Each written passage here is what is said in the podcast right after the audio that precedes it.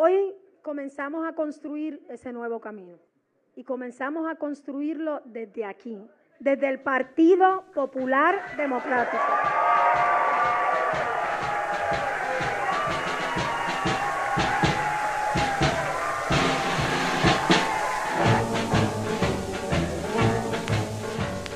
arriba va cantando el popular. Saludos mi gente, bienvenidos a otro episodio de Radio Independencia, un podcast de política, derecho y todo lo que se nos ocurra desde el independentismo boricua. En el programa de hoy analizamos la decisión de Carmen Yulín Cruz de correr a la gobernación por el Partido Popular Democrático y conversamos con el doctor Giovanni Martínez, fundador de la organización Surf for Them. Suscríbete a Radio Independencia en tu podcatcher favorito y YouTube y síguenos en nuestras redes sociales para mantenerte al día sobre lo que pasa en Puerto Rico. Que lo disfruten. Saludos mi gente, bienvenidos a otro programa de Radio Independencia. Como siempre con ustedes Andrés González Verdecía y mi compañera Adriana Gutiérrez Colón. Saludos, saludos. En el programa de hoy vamos a... Lo vamos a dividir en dos partes nuevamente. En la segunda parte va a estar con nosotros el doctor Giovanni Martínez, fundador de una organización sin fines de lucro bien nítida que se llama Surf for Them. Vamos a estar hablando de la, de la labor que han hecho. Y eh, en la primera parte del programa vamos a estar discutiendo uno de los asuntos más sonados esta semana en Puerto Rico, que es la decisión de la alcaldesa de San Juan de correr a la gobernación por el Partido Popular Democrático. Sí. Pero antes, como de costumbre, también tenemos que hacer unos anuncios importantes. Y el primero es saludar a Héctor Figueroa, que es nuestro más reciente patrocinador, aunque nos parece que ya Héctor era patrocinador, pero Subió. Le soltó, le soltó, aflojó. Aflojó, subió la cantidad. Así que Héctor, gracias, eres el mejor. Saludos. Eres duro. Ahora eres, más patrocinador todavía. Ahora el, el, abrazo es más solidario todavía. Más fuerte. Está mal que hagamos eso, que, que porque está aflojando más, le demos más love. Estamos siendo unos capitalistas y misericordia. Puede ser un poco, pero nada, olvídate de eso. pero gracias por el apoyo. Recuerden, gente, como siempre, radioindependencia.net tres formas de apoyarnos. Puedes convertirte en patrocinador, como Héctor Figueroa, que es un monstruo. Puedes ser un monstruo tú también. O puedes donar la cantidad que tú quieras o comprar cosas en la tiendita. Todo esto puedes hacerlo a través de la página de nuestra internet, radioindependencia.net. Todas las opciones las tienen en esa misma página, así que no hay excusa. No, mentira. El que pueda siempre se agradece, ¿verdad? Y tratamos de, mejorar la producción de Radio Independencia. Pues nítido. Ok, entonces, eh, antes de, ir a nuestra entrevista, pues queremos tocar del tema que, del que ha estado hablando todo el mundo, que es el anuncio de la alcaldesa de San Juan, Carmen Yulín Cruz. Esto fue la semana pasada. Eh, empezó como... Empezó como un anuncio que ella... Ajá. Vamos, vamos, ella, ella dijo que iba a anunciar, ¿verdad?, su futuro político en, en el Jardín Botánico de Caguas. Eh, y entonces se tiró, ¿cómo es que tú le llamas, Andrés? O le llamamos los abogados. ¿Qué cosa? ¿Qué le, llaman? Ah, me confundiste. un preemptive Ah, es un preemptive... No, un preemptive... Sí, hizo como un preemptive strike. ¿Y a qué, a qué, me refiero? Estuvo medio chistoso porque yo puse un post de que tenía guille de LeBron. Porque los que sean fanáticos de LeBron o no, o haters de LeBron, se acuerdan de, The Decision. Que él hizo todo un hoopla, todo un revolú cuando dijo... Cuando iba a anunciar su primer cambio de equipo después de estar, ¿verdad? Muchos años en su ciudad natal, en, en Cleveland, el equipo que, ¿verdad? Que lo acogió desde el principio. Hizo todo este evento grande y después dijo, I I'm taking my talent to South Beach. Y se fue y dejó al equipo arrollado a lo loco. En este caso no lo dejó, no ha dejado arrollado a ese equipo. Pero dijo, voy a, voy a hacer un anuncio que probablemente mucha gente me va a criticar y no le va a gustar, pero, pero era fácil porque igual se le se, va a criticar siempre. De una parte u otra se le iba a criticar. Pero ¿cuál fue el anuncio? Pues que decidió eh, anunciar su candidatura a la gobernación en las próximas elecciones por el Partido Popular Democrático. Ya en algún programa anterior, Andrés y yo habíamos eh, mencionado sobre un nuevo movimiento, el movimiento Victoria Ciudadana, y entonces había todas unas dudas de, de que iba a ser Carmen Yulín eh, Cruz y si iba a quedar en el Partido Popular Democrático para las próximas elecciones o si iba a correr como una candidata para este nuevo movimiento, pues el anuncio fue que se queda en el Partido Popular Democrático. Ok, entonces, sí, como vieron del intro, el intro quedó chulo, tienen que admitirlo, los que están escuchando el programa, que el intro quedó bien. Pues, ok, para aquellos compañeros y compañeras que no sean de Puerto Rico, pueden estar los compañeros de Venezuela que nos escuchan a través de la radio del sur, o quizá para cualquier persona que no sepa, ¿verdad?, quién es Carmen Yulín. O que, no o que sea puertorriqueño, no esté por, cosas de la vida no esté desde hace muchos, muchos años o tiempo residiendo en Puerto Rico y no esté muy al tanto, pues también. Ok. Pues, ¿quién es Carmen Yulín Cruz? Eh, comenzó, ella desde hace un tiempo, yo diría ya como más siglo XXI, ¿verdad? Los últimos 8, 12 años es que hemos, que hemos sabido de ella o escuchado de ella más activamente como miembro del Partido Popular Democrático. Este, probablemente empezó a militar, ¿verdad? Dentro del partido para los 90, para finales de los 90, por ahí. Pero yo creo que es desde este más o menos siglo XXI donde ella ha surgido como figura política. Fue representante en la Cámara antes de convertirse en alcaldesa de una forma muy peculiar, porque como recordarás, ella no era la candidata a alcalde de San Juan por el Partido Popular Democrático, aquel cuatro años en que ganó, era Héctor Ferrer. Y en una movida que a lo, a lo mejor usted era algo serio, ¿no? Pero ciertamente la acusación que se hizo contra Héctor Ferrer de violencia doméstica, digamos que no prosperó y no llegó a nada. Pero el, el PNP o el gobierno de entonces y la procuradora de la mujer, que era Wanda Vázquez, la hoy secretaria de Justicia, fueron bien duros contra Héctor Ferrer. Por lo que sea, él se sale de la candidatura y una candidata que no era la primera opción del Partido Popular, que no era muy querida, ¿verdad? Por, los sectores que más controlan ese partido, eh, pues se convierte en candidata y llega a la alcaldía de San Juan y ya lleva dos cuatrienios. Yo creo que eso es un, un punto que seguro el, el PNP está... eh, del que está arrepentido ahora mismo. Y también, yo no sé, eh, yo creo que también la figura de Carmen Yulín, de, Yulín después del, me da, no, se me va la N del Yulín, Yulín. se la- me va la N del. Yulín. Se me- eh, después del huracán María, también tuvo más reconocimiento, más participación en medios de comunicación, sobre todo en Estados Unidos. Así Creo mismo. que se vio mucho y entonces, no sé, yo creo que tuvo más, más Cierta- presencia. Ciertamente, luego del como, huracán sí, María. ella, dos cosas. Ella era en un, ¿verdad? Para ese entonces que dije en los comienzos, ¿verdad? Cuando algún, no recuerdo si fue Rafael Hernández Colón o Alejandro García Padilla o alguien de la derecha del Partido Popular, del Partido Popular, no hay que decir de la derecha del Partido Popular, de- decía, no, es que eh, por ahí hay unas plumitas liberales, refiriéndose a Charlie Hernández, eh, Vega Ramos, dos o tres gatos que francamente nunca han controlado ni han tenido el poder en el Partido Popular y que no quizás nunca fueron tan fuertes como ahora. Y ella era parte de ellos, ¿verdad? Que se le llamó despectivamente las plumitas liberales. No sé si por una cosa macharrana de que son las plumitas, como que falta de virilidad, o también como las plumitas en el sentido de que ni siquiera son un ala del partido, sino que son meras plumitas, meras plumitas. Eso ciertamente ha cambiado. Entonces, como tú bien dices, el, ella, después del huracán, no hay duda de que cogió un gran capital político, ¿verdad? Y, y de que se convirtió en un media darling en los Estados Unidos, muchas veces haciéndole juego al Partido Demócrata.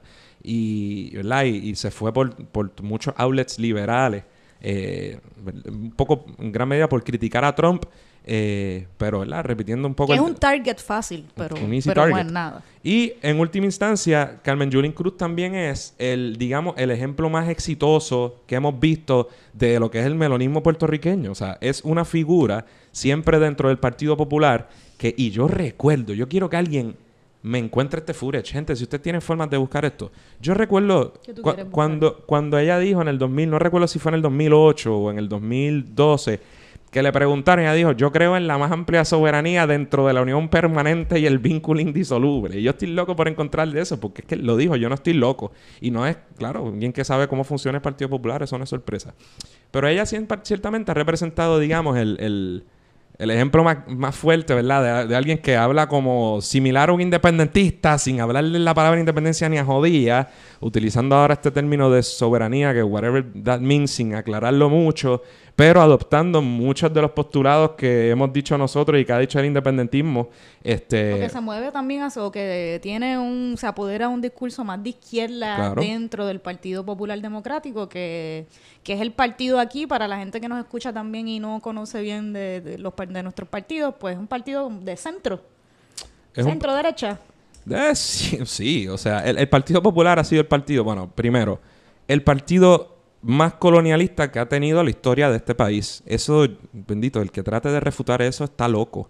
Eh, y a- entonces, además de ser, ¿verdad?, el creador intelectual, filosófico del Estado Libre Asociado y de arraigar el, y de enraizar el colonialismo en la mente de los puertorriqueños, eh, Y de perseguir, al y responsable de perseguir al independentismo A eso, también. a eso iba. No ha habido, y usted dirá, pero ¿por qué tan antipopular? Y yo, que, lo soy, no es por fetiche, ideológicamente, porque si usted escucha este programa por los últimos casi dos años, se dará cuenta de que nunca ha habido tampoco una institución política que haya afectado, discriminado y desprestigiado tanto al independentismo puertorriqueño y que haya ocasionado la disminución de apoyo no solo electoral, sino de apoyo social a la idea del independentismo, como el Partido Popular Democrático.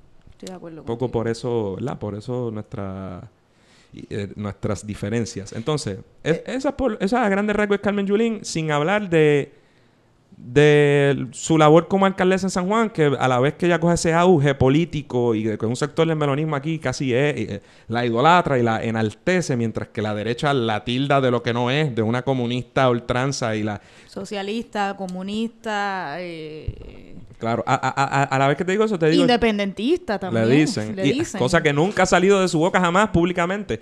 Y además de eso, su gestión en San Juan, en cambio, desde María como sanjuanero, gente, no es politiquería ni un ataque, no ha sido buena.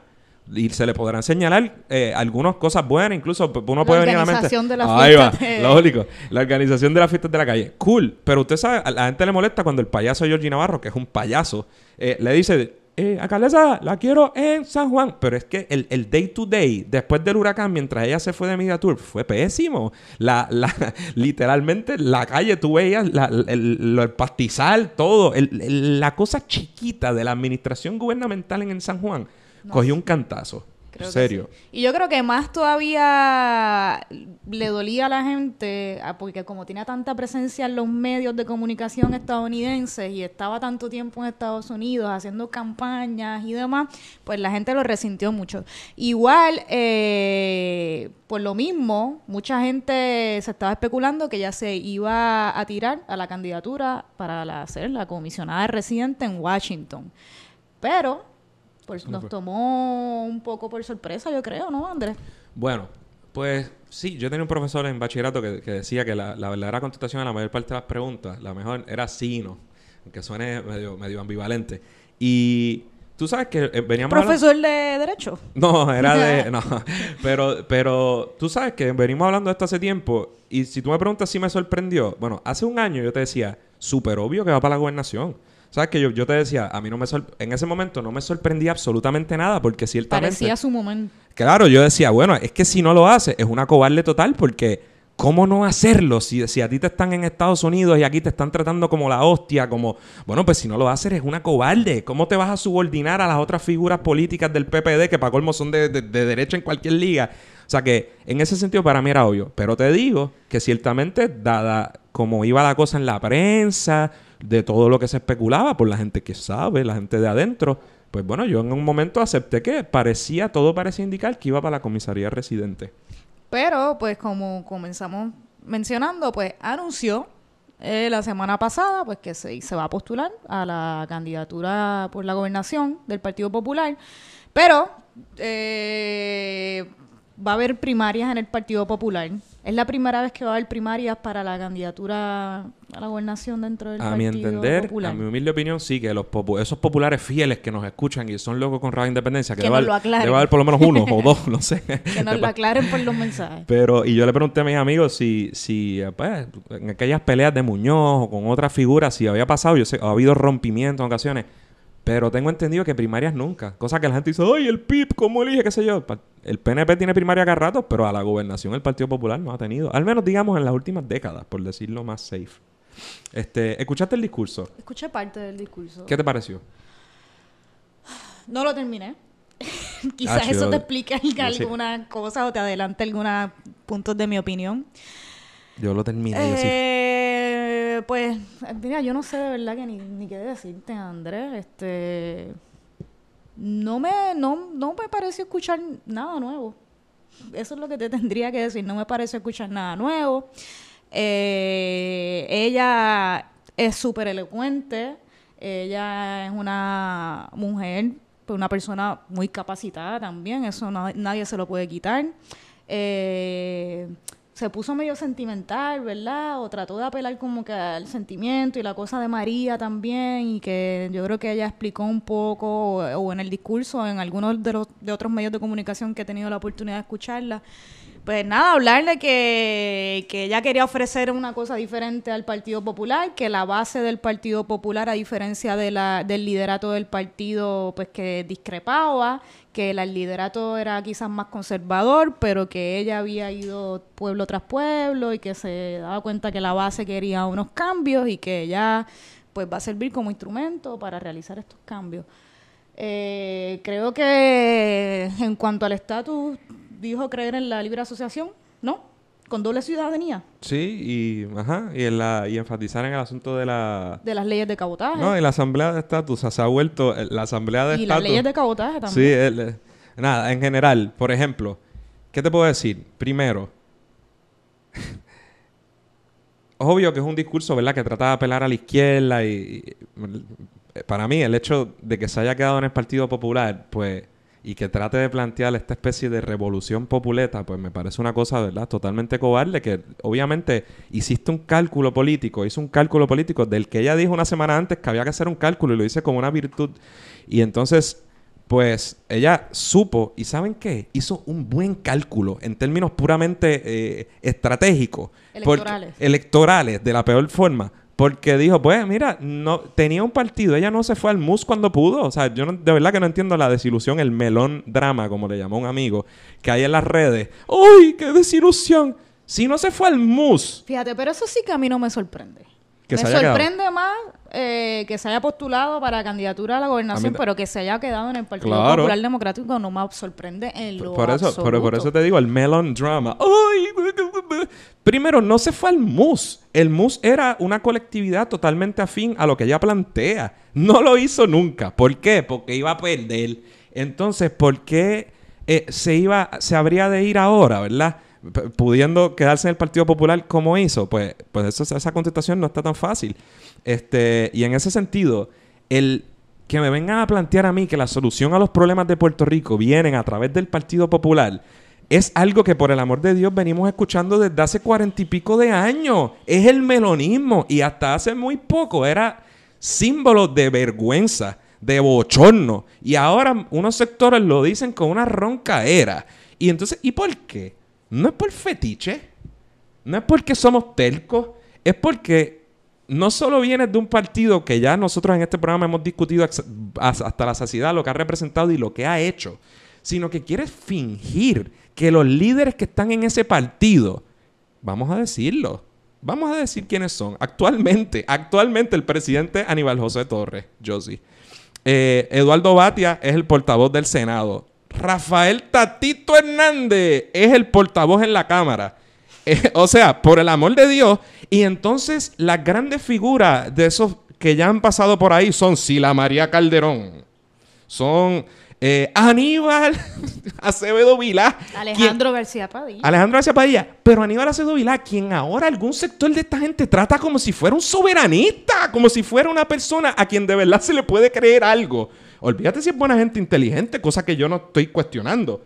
Pero pensar que... ta- Entonces, ni a- no voy ni a mencionar al Cuco, al que todos se tripean, a Cuchín, al Gallo, a Rafael Hernández Colón.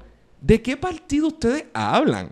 Entonces juegan con esta cosa de que es que hay un ejército de revolucionarios populares que están atrapados, secuestrados por el genio de Hernández Colón y que están ahí incipientes, que no los dejan salir, pero si llega el líder, los van a empujar. Mire qué viaje, pero si han perdido internamente todo. Y se tiró así Bedo Vilá tratando de romper. Y hace poco le ganó Héctor Ferrer. Y Carmen Yulín dejó la vicepresidencia. Y es que, es que se mienten. Se mienten a sí mismos.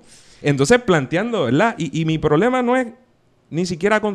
en- entonces, sus postulados en sustantivamente, muchos de ellos son buenos. ¿Cómo, ya ¿Cómo yo voy a decir que son malos? Si son copiados del PIB.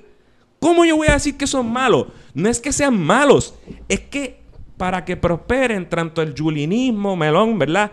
O como incluso el movimiento, parte del movimiento Victoria Ciudadana, que by the way, yo tengo mis diferencias y las he esbozado aquí en cuanto a la necesidad de ese movimiento, primero porque subordina la independencia y porque el PIB hace lo que ellos supuestamente vienen a llenar.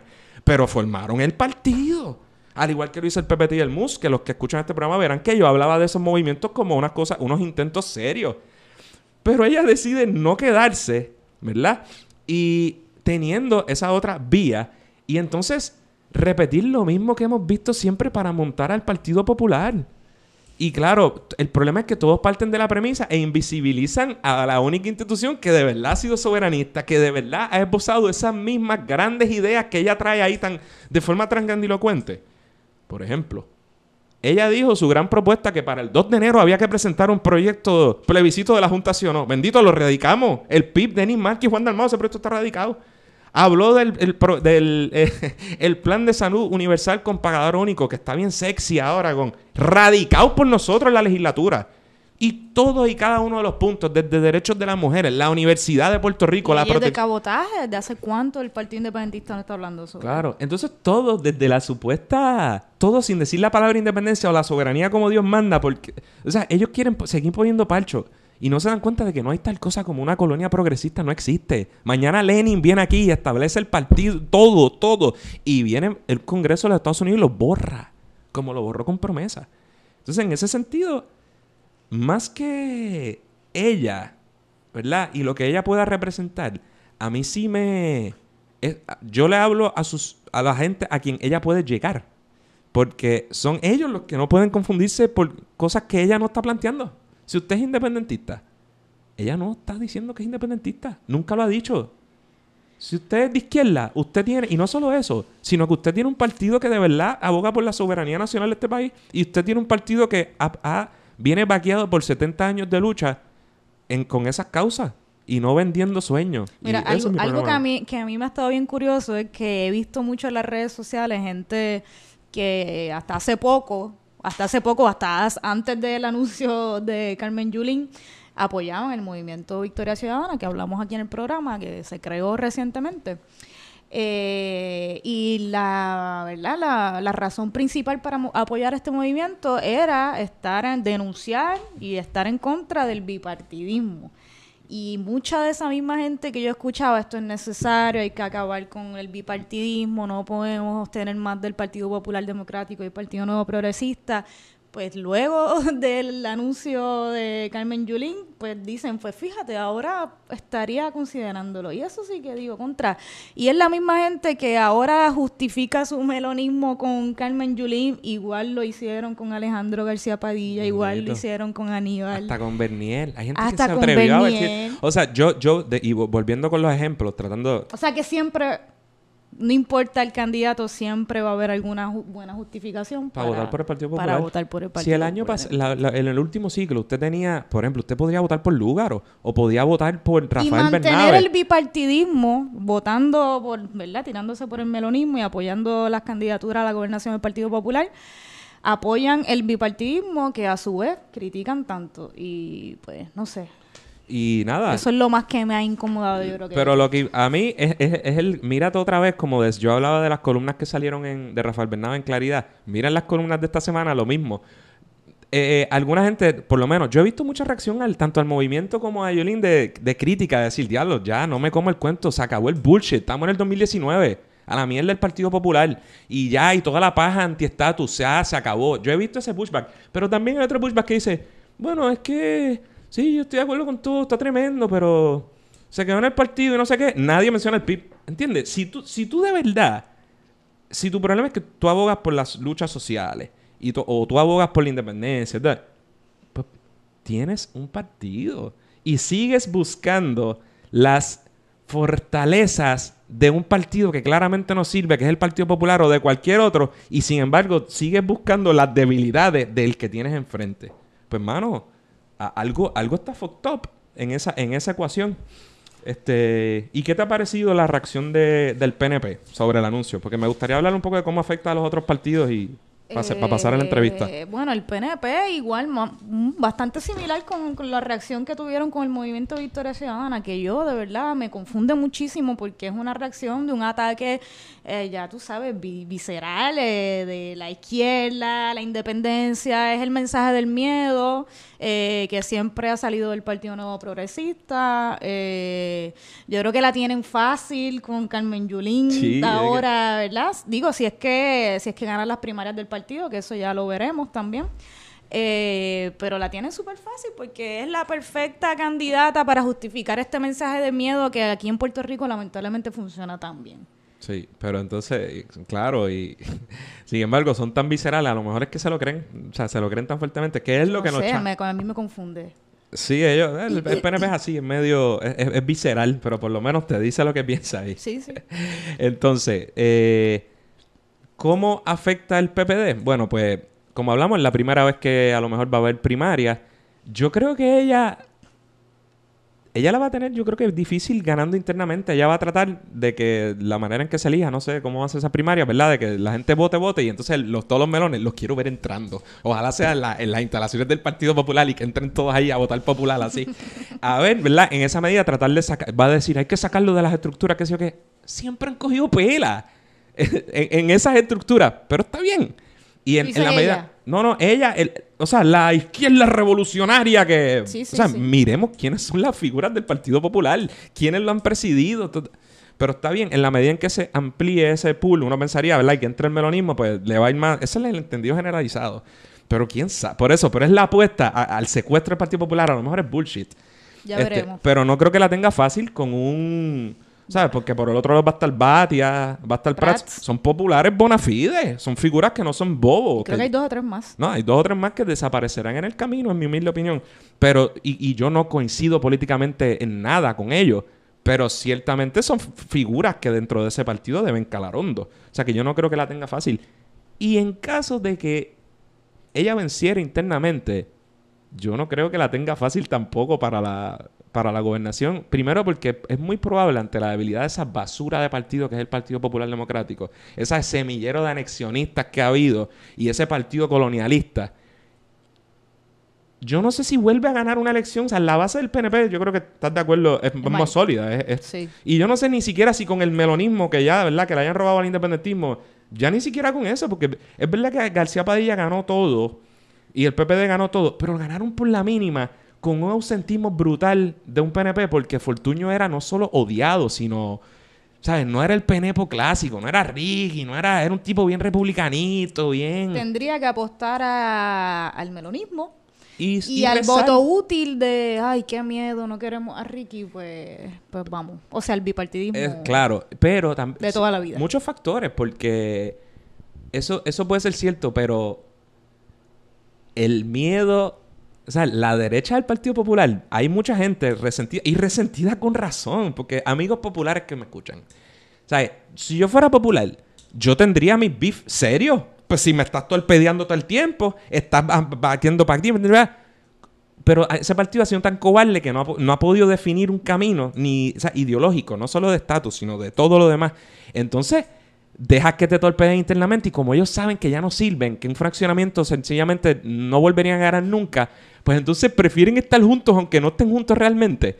Eh, y esa porquería, pues entonces volvemos a lo mismo. ¿Gobernar para qué? El punto es que esa derecha, que, que ahora mismo el hermano Héctor Ferrer dijo, mire, todo el mundo sabe que ellos nunca hicieron las paces, pues puede ser bien en contra de Carmen Yulín, a, a lo mejor o se queda en su casa o vota por un candidato como Ricky, que, que, que, que, que- ¿entiendes? O, suponiendo que Batia no, no gane, pero esa- ese, ese corillo herido, resentido, yo creo que con perfecta razón podría irse detrás de una candidatura como Batia. Ahora, a quien más afecta, más que al popular y al Partido Nuevo Progresista, yo creo que es al Movimiento Victoria Ciudadana. ¿Por qué? Cuéntame. Eh, porque creo que muchas de las personas que estaban considerando votar por este movimiento van a, con- van a conseguir la opción más segura, como siempre, y el melonismo se va a ir con, ah, no, no, pero vamos a votar por el Partido Popular Democrático para sacar a, a Ricardo Rosselló y con la esperanza de que Carmen Yulín eh, va a darle un nuevo giro al Partido Popular Democrático, Democrático lo que crea que crean estas personas. Y yo creo que, que sea que crean. esa, esa ha sido la reacción, yo creo, general en... No en la prensa, en la prensa también, pero en, la, en, la, en las redes, en el, incluso en figuras del movimiento. Eso te iba a decir, además que he sentido como un resentimiento Qué raro. bien raro. Pienso que pienso que no estaba del todo claro lo que iba a pasar allá adentro y que había una esperanza de que Carmen Yulín se fuera con el movimiento y que no pasó y yo creo que mucha gente hasta el propio MVC no lo tenía tan claro y se sintieron como medio traicionados. Yo no lo no he No lo escuchado sabemos, que, lo, que lo hayan dicho de esa forma, pero es como la impresión que me ha Bueno, dado. pero yo sí he visto reacciones La de como que esto sigue, no se preocupen. o sea, me sorprende el hecho de que se haya manifestado, aunque es un poco esa cosa de desilusión interna, porque yo pensaría Además que, que, le quitaron el momento. Yo le quitaron creo momento, pero yo el- pensaría que que Carmen Yulín hubiera hablado esto entre amigos con ella y que ellos lo hubieran tenido más claro. Pero parece haber como un backstabbing. Y lo digo desde afuera.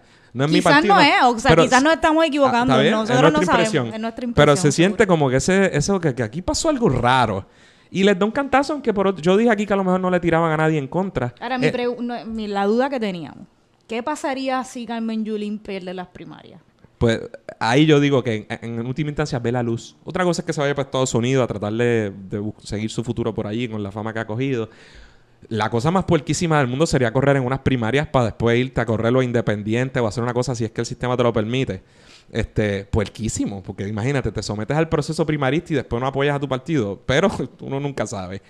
Eh, o que se vaya, que vea la luz y diga que el partido es malo y de alguna manera se vaya a colaborar, supongo que no con una candidatura alta, o no lo sé, en el movimiento, que la aceptaría como si nada. Este, pero eso no lo, no lo sabremos todavía. Yo sí me gustaría saber, por ejemplo, yo había dicho aquí que a lo mejor el movimiento eh, Victoria Ciudadana no le tiraba un candidato en contra. Es que ahora, si tú, si es a la, can- a la, legi- a la gobernación y tú no le tiras un candidato en contra, yo creo que se te ve la costura de, o tiras un candidato de agua, de embuste, porque te- te- entonces te estás subordinando de nuevo. Es a la credibilidad del movimiento que, que están unidos por solo por voto. Porque entonces, de verdad, ¿e- ¿es algo distinto o es algo en serio? Entonces, o, o sencillamente tú, tú vas a esperar siempre a ver qué hace Carmen Yulín Cruz. Pero sobre ese- lo último que quiero decir sobre ese grupo, ¿verdad? El movimiento, Carmen Yulín, que qué chistoso ver ahora. Hoy salieron unas pancartas ahí que no se sabe si son oficiales, pero ellos más o menos lo desmienten, lo de, de que Alexandra Lugaro para, la gobernación. y- gobernación y Manuel Natal para la alcaldía de San Juan. pero no te está rayando lo chistoso en lo ofensivo como independentista al escuchar a Carmen Yulín y a este grupo hacer los mismos argumentos que hemos hecho nosotros siempre. Eh, ahora, no, que es que son iguales, que no se puede continuar con el bipartidismo dentro de ese partido. Cosa que nosotros hemos dicho siempre y que gente que acaba de salir y que, ¿verdad? De ese partido ahora de repente vio la luz. Y la hipocresía de verdad que a mí me molesta porque es que si no lo decimos nosotros no lo dice nadie. Entonces, a- ahora todas las... Lo que ellos dicen y ella dice también, claro, sin adoptar la independencia, relegando, renegando el socialismo, porque nosotros si nos preguntan, hablamos de socialdemocracia, pero y hablamos de los líderes latinoamericanos y no nos echamos para atrás, ellos te dicen, se acabó la Guerra Fría, como dice ellos, o sea, no la adoptan. Ellos no dicen, vamos con el socialismo del siglo XXI, como hacen los chavistas. Nada, es ñe, ñe, ñe. Pues ahora ellos descubriendo que, ¿verdad? Lo malo que es el bipartidismo y este tipo de cosas, eh, con críticas que nosotros hemos hecho todo el tiempo y es una validación de lo que ha hecho el independentismo aunque nadie lo reconozca porque si nosotros no hubiéramos existido la idea del independentismo y, el- y un partido que siga machacando, machacando, machacando, no sería viable para nada que estas personas se atrevieran a decir algunas de las cositas que dicen en cuanto a soberanía, un montón de cosas. O sea, nosotros llevamos hablando de un, de un sistema universal de salud cuando eso era cosa de Cuba, cosa comunista, ¿entiendes? No cuando lo dice Bernie Sanders. Entonces, ahora, lo mismo, Bernie Sanders trae esto y ellos locos, gente que, lo he dicho también, que, que ahora están resentidos porque se quedó en el Partido Popular. Brother, ¿cuál es tu resentimiento si tú votas por el Partido Demócrata? Es la locura de un partido que no tiene cohesión ideológica. Pero entonces otros a lo mejor votan por el Partido Popular y yo conozco mucha gente que te aseguro que nunca vota popular porque es esa cosa. Por culpa de ellos es que ha habido columnas recientes de, por ejemplo, Leo Aldrich, compañero Leo Aldrich, abogado y que está en pelotadura, que él hablaba, es que el independentismo ahora es cultural. Y que la gente habla dice cultural. No, no, el independentismo son los que creemos en la independencia de Puerto Rico y en los poderes soberanos para actuar. Eso nosotros le llamamos melonismo, eso es patriotismo cursi. Eso es adoptar, eso es lo peor, porque es adoptar las cosas de que ofrece la soberanía y, y quitarle la soberanía. O sea, ay, vamos a tener equipo nacional. Y yo respondo, hasta que el Congreso te lo quite. Y vamos a tener eh, soberanía alimentaria hasta que el Congreso te la quite. No se dan cuenta. Y por eso es que no se puede favorecer ese tipo de agrupación política. Totalmente de acuerdo. Y, y permanece el miedo. Yo creo que también esto lo que ayuda es a que el miedo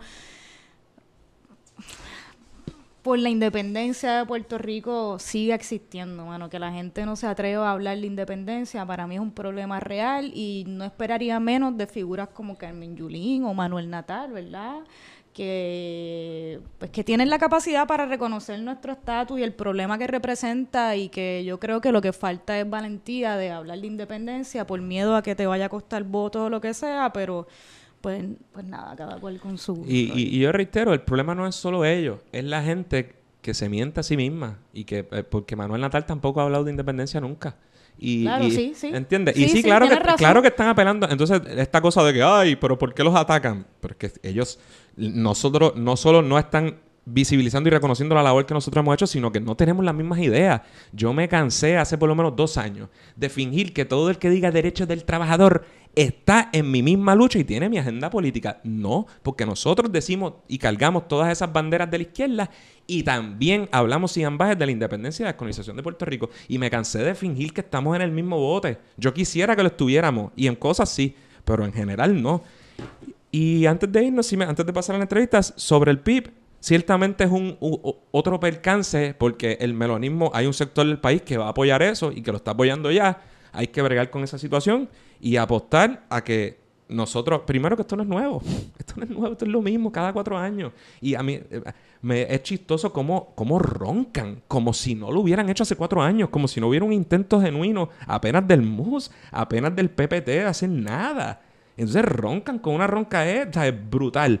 Y, pero bregaremos con eso basado en, la- en- en el trabajo que nosotros hacemos como independentistas, que hace el partido, educando, metiendo manos, apoyando a las estructuras que nosotros tenemos y que ellos, a las que ellos aspiran, pero que ellos no tienen.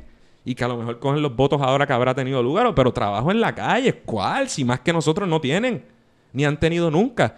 Así que bregaremos con eso, es otro desafío más, pero que... Ni la primera, no será la primera vez y nada, seguimos No. para adelante siempre Y- trabajando. Así que yo creo que estamos. Pasamos ahora a la entrevista que va a estar súper nítida. Vamos a pasar a la entrevista. Vamos allá. Pues tenemos con nosotros ahora al invitado, al doctor Giovanni Martínez. Giovanni eh, Martínez es psicólogo clínico, eh, cursó estudios en la Universidad Carlos Albizu en San Juan. Es presidente de Surf for Them y además está decir que es surfer también. Claro. Y, y viene, eh, le damos la bienvenida y queremos hablar con él para que nos cuente de qué se trata este proyecto y, y muchas otras cosas más. Bienvenido Giovanni, gracias. Aplausos. Gracias. Gracias, gente. Gracias por los aplausos. Gracias por venir a este programa y aceptar nuestra invitación. Oh, gracias a ustedes por darme la oportunidad. Soy producto de la Universidad de Puerto Rico. Eh, mi bachillerato fue en el recinto eh, de Mayagüez, eh, el colegio, que fue un lugar excelente de preparación. Y luego, sí, fui a cursar mi estudio en la Universidad Carlos Albizu. Era la única universidad eh, con estudios graduados en el momento en la parte clínica. Y pues yo quería trabajar esa área, así que sí, me fui allá. Pues venimos hoy a hablarle un poco de un proyecto eh, que creamos a través del recinto de ciencias médicas con estudios de investigación. Eh, le llamamos CERFOREM. ¿Hace cuánto se creó este proyecto? Eh, sí, mire, este proyecto llevaba ya un tiempo eh, significativo, pero en términos de estudios de investigación científica, desde el 2011 al 2013 estuvimos, estuvimos cursando estudios que son evaluados por el Comité de Ética, que son IRB, porque nosotros queríamos no dar anécdotas solamente. Y cuando veíamos que la gente trabajaba con el surfing, veíamos una parte recreativa y anécdotas. Y yo veía terapia. Y decía, no, si los niños están adquiriendo destreza, están adquiriendo eh, otras herramientas, eh, vamos a investigarlo. Entonces, en aquel entonces, yo soy profesor adjunto de recinto de ciencias médicas, eh, nos dieron la oportunidad de hacer ese primer estudio que era un intento para nosotros seguir desarrollando métodos alternos de intervención. En aquella ocasión, bien específico, con la población que nosotros llamamos que se encuentra dentro del trastorno espectro autista. Así que en aquella ocasión estuvimos haciendo unos estudios pilotos con esa población. Eh, en aquel entonces los niños empezaron a adquirir muchas destrezas de habla y lenguaje, y lenguaje hablo, contacto visual, expresiones em, eh, faciales. Pero ya, ya en este punto era utilizando el surfing. Sí, sí. Ok. Bueno, nosotros creamos en el surfing siempre y como surfers exponíamos. Yo tengo un hermano con síndrome Down eh, y pues tiene su población de amigos que tienen todas condiciones y nosotros el surfing siempre lo habíamos expuesto de una manera u otra eh, a estas poblaciones, pero lo hacíamos como surfers que le queríamos proveer una experiencia y oportunidad a otros jóvenes. No fue hasta más tarde en mi carrera que yo empecé a formalizarse y a entender que aquí habían otros procesos que se estaban dando que no nos dimos a la tarea de entonces comenzar a investigarlo de esa manera, científicamente. No pseudociencia, porque las anécdotas son muy bonitas, a mí me encantan, yo pienso que, que, contribuyen mucho. No obstante, creo que estamos en una faceta que la gente ve el surfing como algo bien recreacional y nosotros le, le tenemos que demostrar a las personas que hay otra evidencia. Y entonces de, eh, no, lo explica, no lo hemos explicado. ¿De qué se trata la organización? ¿Qué, eh, ¿qué tipo de, de, labor o en qué se enfatizan ustedes para ayudar a esta población autista que están mencionando? Eh, C4M es un non-profit organization, ¿verdad? Una, una, organización sin fines de lucro, tanto en Puerto Rico como en Estados Unidos, porque la 501C3 nos permite recibir fondos para propuestas de investigación y otras cosas, o sí tenemos esa certificación también. Y para, para los que no sepan, ¿verdad? Cuando dice 501C3, eso es una, como este es un podcast de derecho también, le metemos el cantazo legal. Y esa es, ¿verdad? La disposición del Código de Rentas Internas de los Estados Unidos, que donde se establecen los beneficios contributivos, ¿verdad? De, estar, de tener esa estructura de organización sin fines de lucro, porque provee un servicio a la sociedad. Y a cambio de eso, pues, ¿verdad? Uno obtiene ciertos beneficios. Claramente. Eh, así que nos hace recipiente a nosotros de donativos de diferentes eh, compañías para poder hacer lo que nosotros hacemos. Dar terapia gratuita a todas las familias que podemos. Actualmente, eh, se como organización sin fines de lucro, auspicia 30 familias. ¿Okay? Esas 30 familias van todos los sábados a CFORDEM a recibir terapia individualizada.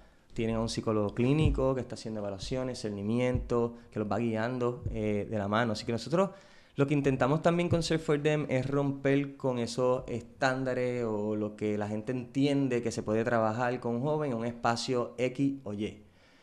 Así que cuando yo soy psicólogo y me lanzo a trabajar con este tipo de población, la oficina se queda bien pequeña. Le digo yo a las, personas, si hay un espacio privado y confidencial que nosotros podemos ofrecer para procesos de evaluación, eh, quizá una situación muy personal de una persona y lo quiera trabajar un niño con deficiencia en el desarrollo. Yo lo que necesito es darle algo que estimule a todo ese ser. So, yo necesito empezar a estimular las áreas neurológicas de habla y lenguaje, sensoriales, tono muscular, experiencia con otros niños, incluir al sistema. Y eso es lo que CEFOREM como organización sin fines de lucro está tratando de hacer. Primero, educar sobre el espectro de autismo y las deficiencias del desarrollo. Porque ustedes y yo sabemos que si nosotros estamos educados y conocemos sobre el tema, nuestro manejo de ese joven a nivel colectivo va a ser mejor. La aceptación, la integración, hace una diferencia sumamente significativa entre si esa familia va a salir a la calle o no. Así que Selfordem ha demostrado que en ese micro espacio llamado la playa de Jobo, en el barrio Bajura, que todo el mundo entienda el espectro de autismo. Y si hacemos un censo, yo no creo que haya mucho diploma a nivel de educación en esa área, sino que lo hemos expuesto a la población. Ellos lo han vivido y ahora tenemos una sociedad que acepta a un niño con autismo como si no pasara nada. ¿Y cómo responden los niños cuando están llevando a cabo esas son terapias, no? Es el, Miren, les voy a enseñar una foto. Yo pero, sé que mucha gente no puede ver esto. pero, pero antes. Enseñarles. a esto vamos a estar para adelante y para atrás. esto va a ser un bailecito nosotros aquí hoy. Así no se preocupen. Eh, miren, yo quiero enseñarles. Esto fue una foto de la semana pasada. Este es uno de mis top surfers, Ike Rafael, que hoy es su cumpleaños. Ese fue el niño entrando al agua al principio. Ese es el niño saliendo después de una hora de terapia. Brutal, a lo mejor podemos compartirlo después en las redes o en el mismo programa para ponerlo. La mayoría de los jóvenes que pueden llegar a donde nosotros eh, tienen cierto compromiso en su etapa del desarrollo. Muchos de ellos van a tener problemas a nivel sensorial. Situación que no se describe mucho en Puerto Rico a menos que tú tengas ciertas condiciones. La gente en general no entiende por qué un niño se tapa los oídos. No entiende por qué el niño se puede dar un golpe. Eh, y hace autoagrede, es que autista en la palabra. No, mi gente tiene hipersensibilidad auditiva. Yo tengo muchos jóvenes que no tienen autismo y tienen esa condición. Y la parte de darse es porque todos expresan que es tan, la agonía es tanta de la información sensorial que darse es como poder eliminar esa información por unos segundos y me da un descanso. Eh, así que eso lo tenemos que entender. Así que muchos de estos jóvenes llegan allí y van a gritar y van a llorar, que no pasa nada, que nosotros sabemos trabajar con esto. Y, y cuando tú a dices nosotros, ¿quién, ¿quién es el equipo Sí, de, mira, de Serve for Them? Déjeme decir que yo soy súper dichoso. tengo tremendo equipo de trabajo. Tengo una junta de directores eh, excelentes y tengo un equipo de surfers que son excelentes seres humanos y luego surfers eh, que han- dan de su tiempo todos los sábados.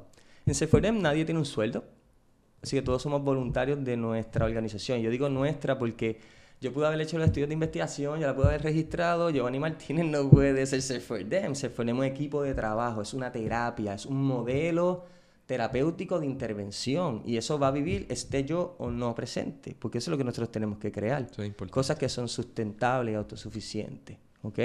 Eh, así que tengo un equipo de surfers excepcional, que todos los sábados son los mismos. Cuando nosotros pedimos voluntarios en Surf para trabajar fuera del, Del agua. agua. dentro del agua, un equipo sumamente adiestrado, con unas capacidades únicas. Eh, así que mi equipo no es tan grande tampoco, pero sí habemos un grupo entre 7 y 10 surfers. Siempre están fijos 7, tengo 3 como alternos, porque algunos todavía compiten, van a estar viajando algunos, se me pueden lastimar. La terapia de surf para nosotros físicamente es fuerte. De verdad, Nosotros empezamos a las ser. 10 de la mañana y terminamos a las 5 de la tarde y algunas veces ni cogemos almuerzo.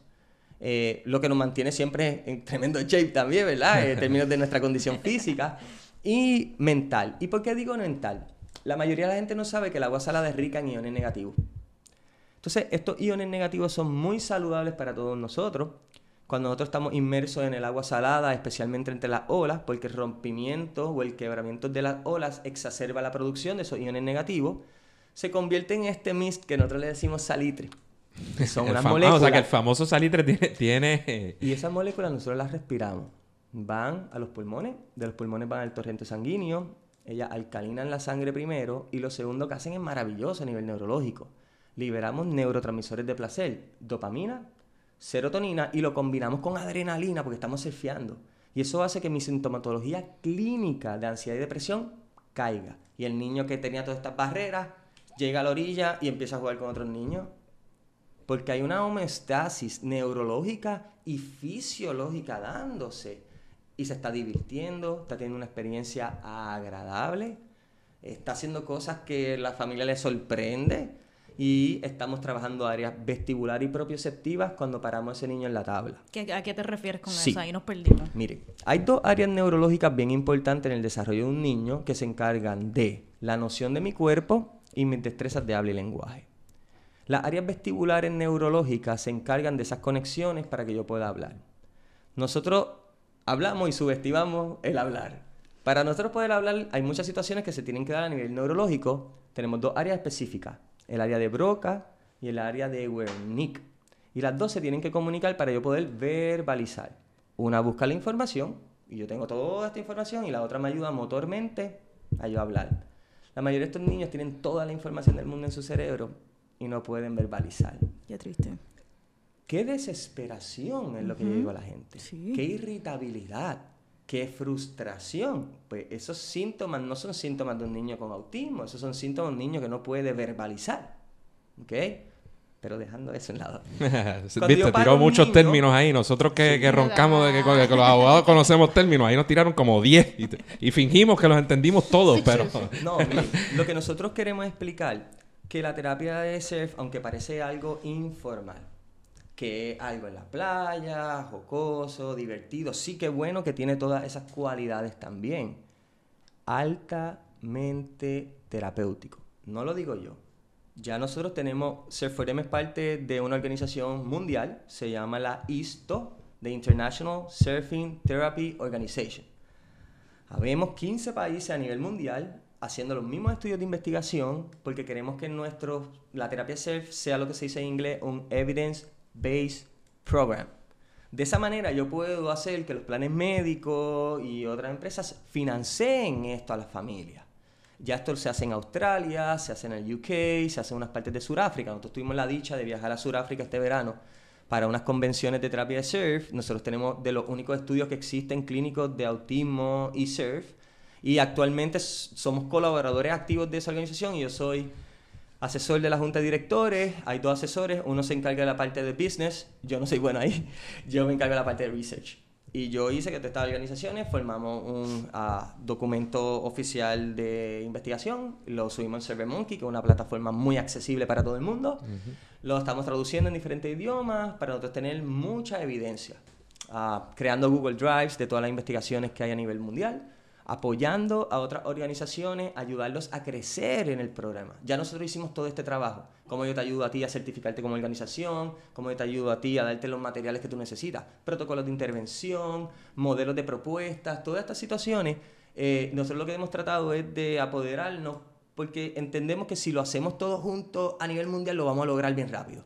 En vez de, ah, yo voy a hacerlo, yo voy a hacerlo, que ¿verdad? muchas veces eso es lo que nos encontramos.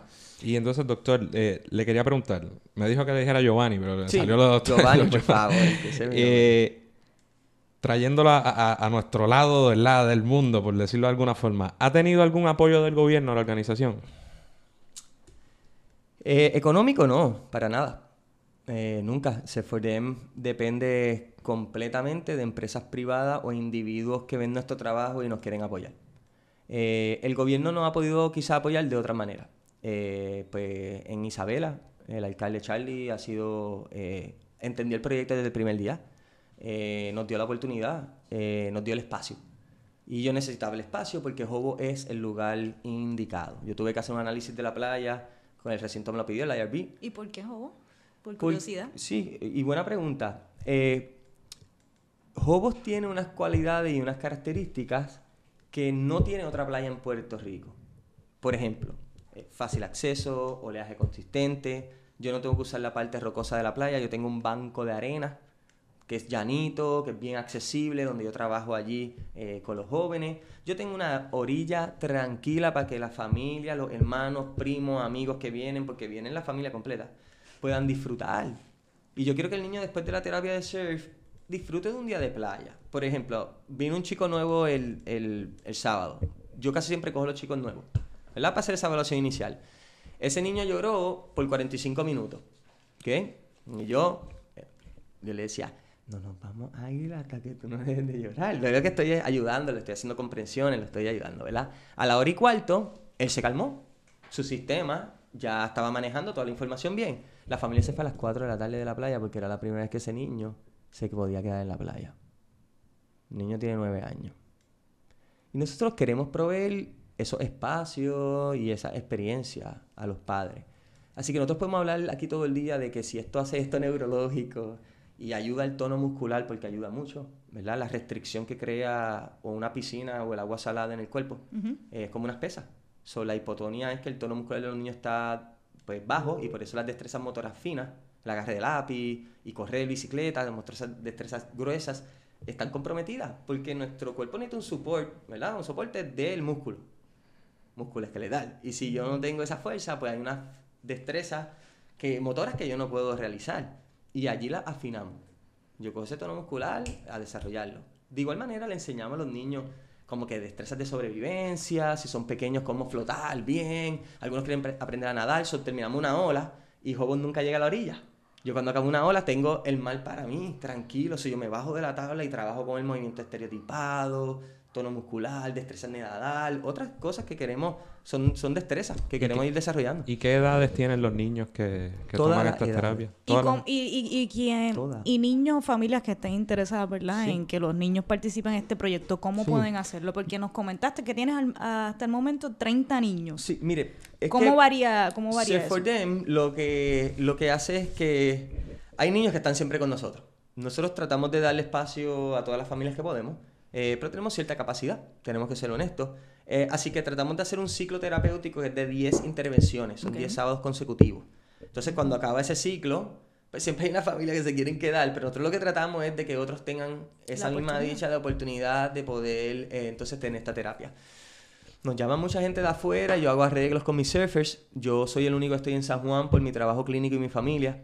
Todo mi equipo de trabajo está en el área oeste, entre Aguadilla, Isabela, Moca y Rincón. Eh, así que yo hago, lo coordino. Eh, la semana pasada vino esa familia, era de Estados Unidos. Ese niño nunca había entrado al mar, no sabía nada. El niño estuvo en pánico al principio. Ustedes vieron lo que un surfer que no tiene maestría ni doctorado hace un trabajo mejor y más clínico que, ¿verdad? Y lo tengo que decir aquí, que muchas personas que tienen eh, ese diploma o algo. Así que esto también, yo lo que le quiero decir a la gente y es que yo no tengo que tener un diploma para saber trabajar con una población. Porque yo puedo saber baloncesto. Mucho baloncesto. Y a través del baloncesto yo lo puedo ir adaptando y darle una oportunidad y un espacio a unos jóvenes. So, nosotros con estos proyectos que son métodos de intervención, lo que queremos es motivar a la gente. Y lo están haciendo. Y hay amigos míos haciéndolo con el skateboarding. Ah, la patineta es perfecta. Ahora estamos hablando para llevarlo en unos sunfish, que eso es vela. Perfecto. Ya un amigo me dijo, vamos snorkeling con ellos. Y cuando vean lo que hay abajo no van a querer salir de allá. Así que nosotros lo que queremos es motivar a la gente a ser ellos esto también. Y está, y está brutal porque es usar nuestro entorno particular como isla, como, ¿verdad? Para, para- con un fin brutal para ayudar a, ¿verdad? a esta comunidad que no necesita tanto. Y es más, más allá de esa comunidad, todos deberíamos, eh, ¿verdad? Este, incurrir en estas prácticas, por ponerlo de alguna forma, y para divertirnos, ejercitar nuestro cuerpo, como tú mencionabas. Miren, eh, y aprovechar todos los beneficios también que, Sí, que mencionó. La, abuela de mi esposa es Adel Pinal, en Cuba. Y ella eh, ya falleció, pero ella me decía que ella la obligaban a ir al mar tres veces en semana mínimo porque era un preventivo. So, ellos lo utilizaban, o sea, siempre usado. Entonces, la gente no sabe, pero yo puedo hablar la historia. El agua salada se lleva usando desde los tiempos de Grecia. Hay unos postulados. Después vino Rosell en el 1870 y hizo el primero médico que el agua salada cura las enfermedades de las glándulas. Así que estos postulados de terapia de agua salina están hace años atrás. Nosotros simplemente estamos retomando algo que aparentemente habían olvidado. Pero esto ha sido terapéutico siempre, siempre se ha utilizado. Y como tú dices, nosotros tenemos la dicha eh, de vivir en Puerto Rico. Eh, nosotros tenemos excelentes recursos. La playa es gratis. Es lo que yo trato de enseñar a la Por familia. ahora, yo espero que no me lo cambien, porque es que esto con estos le- gobiernos... le- les dejo saber que sí, va a ser- van a haber playas gratis para nosotros, no se preocupen. Hay un cuerpo organizado de surfistas, de ambientalistas, que están bien preparados, que son abogados también, y nosotros estamos muy activos en todo esto, porque entendemos que tenemos unos tesoros únicos y que nadie nos los va a quitar, o que nuestras próximas generaciones no puedan tener el beneficio de disfrutar de esos recursos que son nuestros Claro. eso es tuyo, es tuyo, es de él, es mío, son nuestros. Y para los que vengan a visitar también en confianza. Pero no es para que venga una compañía a hacer dinero y a limitar el acceso al puertorriqueño o al turista que quiere disfrutar de estos lugares. Sí. Porque Puerto Rico depende totalmente de nuestro turismo y lo que vienen aquí no es porque aquí hay un edificio bonito, es porque aquí hay playa, aquí hay río, aquí hay bosque. Nosotros somos únicos a nivel mundial. Yo he viajado el mundo, gracias a Dios. No hay una isla como Puerto Rico. Es más, mis amigos de Hawái me dicen, pero ¿por qué en Puerto Rico no son tantos surfers? Y yo le digo, porque la tierra en Puerto Rico es excelente. Porque en Puerto Rico no había que ir a buscar comida al mar. La tierra en Puerto Rico es de calidad A. Así que el símbolo de Puerto Rico es un jíbaro. ¿Y el jíbaro de dónde viene? Del monte, del campo. Y esa es nuestra historia. Nosotros ahora, otras generaciones, le estamos inculcando a nuestros hijos y a todos los que vemos esto. Porque es importante que lo entendamos también como cultura para que lo podamos proteger. Por muchos años no lo entendimos. Construimos en, loga- en lugares que no podíamos. Mira lo que está pasando en la costa oeste de Rincón. Sí, Los edificios han colapsado al mar. están la mitad Pero si se les había mar. dicho, es que en planificación no puedes construir ahí. Ah, es que el mar se apoderó. ¿eh? Es que que te- ustedes se apoderaron a lo loco. Vamos a volver, ¿verdad? Vamos a poner las cosas como son. Eh, nada, no me quiero ir a esos temas muy allá, No, pero pero, es que es que yo entiendo que son, razón. son un tema que es pertinente eh, y es un tema muy importante que la gente... eh, yo siento que el puertorriqueño ha estado dormido por muchos años, lo- ¿verdad? Esto es mi pensar, se lo tengo que ser sincero. Yo siento que somos unos pocos con la mochila llena tratando de cargar todo esto. Y no se trata aquí, y yo siempre lo digo, de ideales religiosos, políticos, no. Nosotros tenemos que proteger lo que es nuestro, que son nuestras tierras, para nuestras futuras generaciones y para nosotros. Y esto no tiene que ver exactamente con política ni ideales. Es que es nuestro. Que nosotros no podemos que... O alguien deja aquí que alguien entre a su casa Claro. y se coma su plato de comida y que se acueste con su mujer. Y disculpen mi expresión, pero no, sí, tiene. es que es eso. Eso es lo que está pasando y no nos damos cuenta. ¿ok? Así que quiero que ¿verdad? la gente también tenga un poquito de eso. Y retomando a Surf for Them. Surf for Them significa que surfeamos para el desarrollo emocional y motor de los niños, niñas, adolescentes y ahora adultos aquí en Puerto Rico. Esa, esa tiene que ser nuestra primera pregunta, el DEM, No, porque no es no DEM, ese es el juego, pero antes de antes de que llegara. y nos envolvimos en la Pues conversación, pero eso es bueno también. Una organización que estamos registrando en los lugares, queríamos que sonara en inglés que surfeábamos para ellos, pero que en español era su nombre, que surfeamos para el desarrollo emocional y motor, porque cuando comenzamos este proyecto, esa era la intención de nosotros. Que si se ha convertido en algo mucho más, qué bueno. Eh, pero esa era nuestra intención, esos fueron nuestros Pe- objetivos pegar al micrófono poco, eh, en, en términos de research al principio también. Pues nítido. Entonces, ya culminando, la penúltima pregunta. Mi hija siempre dice que la última es cuando uno se muere. Este, si, si yo tengo, ¿verdad? Que conozco a un niño o niña que se podría haber beneficiado de este tipo de terapia, ¿qué puede hacer? ¿Qué puede hacer la gente que nos está escuchando para Sí. contactarte? Eh, por favor, pueden accesar a nuestras páginas de Instagram y Facebook. Eh, nuestra página webpage está en reconstrucción y dependemos de voluntarios si se va a tardar un poquito. Escríbanos a nuestras páginas, tenemos personas que están eh, trabajando en las páginas. Eh, le vamos a proveer toda la información. Siempre invitamos a las familias. Eh, yo, como les dije al principio, para mí es de suma importancia que un padre no me llame, ay, que yo quiero ir. Mira, sí, pero ¿por qué tú no me visitas con el niño, con tu familia? Ven, eh, mira el programa, habla con los padres, deja que nosotros saquemos el chico un rato. Y si al final del día tú entiendes que esto es algo de beneficio para tu hijo, que yo te voy a asegurar que sí, pues entonces tomamos decisiones y te vamos a dar un espacio. ¿Ok? Como saben, tenemos cierta capacidad, eh, hacemos lo mejor que podemos. Estamos haciendo eventos fuera de Isabela. Vamos a estar en junio en Piñones, 8 y 9 por el momento, las fechas pueden cambiar. 8 y 9 de junio en Piñones. En Piñones, por el momento, hacemos la competencia de los gallitos de Ale Moreda. Esa competencia es una competencia para desarrollar a niños en el deporte formalmente. A su vez, damos terapia de surf, montamos U de skate en la playa, damos un contest de skate en una U, damos terapia de skate en la otra, llevamos caballos terapéuticos y un montón de otras cosas. Es totalmente libre de costo siempre Brutal. para todos los participantes. Ya Así está. que nos pueden accesar en las páginas. Es Surf S-U-R-F for 4. Sí, voy a buscar el D-E-M. logo y se lo voy a enseñar Así en la en cámara y así de Sí, esa manera no nos olvidamos. Igual nosotros después lo compartimos. No, Claramente, este, pero sí, por favor, visítenos a la playa de Jobo, no hay ningún Los sábados, eh, ¿cuál es el horario en que están allá en la playa? Desde las 10 de la mañana, ¿Lo estás cogiendo- ¿Se está cogiendo ahí? Ah, pues nítido. estamos desde las 10 de la mañana, dis- disculpen, estamos desde las 10 de la mañana hasta las 4 de la tarde, algo se activó aquí y no Sí, se ahí se activó. Pero está bien, está cool. Eso es lo bueno del podcast. Eso es así. Estas cosas pasan. Seguro. Eh, estamos todos los sábados,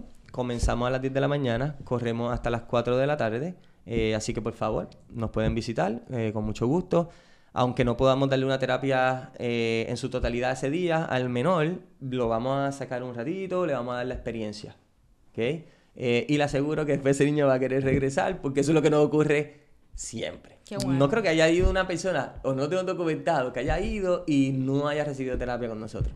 Te- te lo iba a ¿no? preguntar, pero, pero gracias por Todo el mundo. Y otra cosa es que nosotros vemos, vemos eh, que todos los participantes adquieren destreza.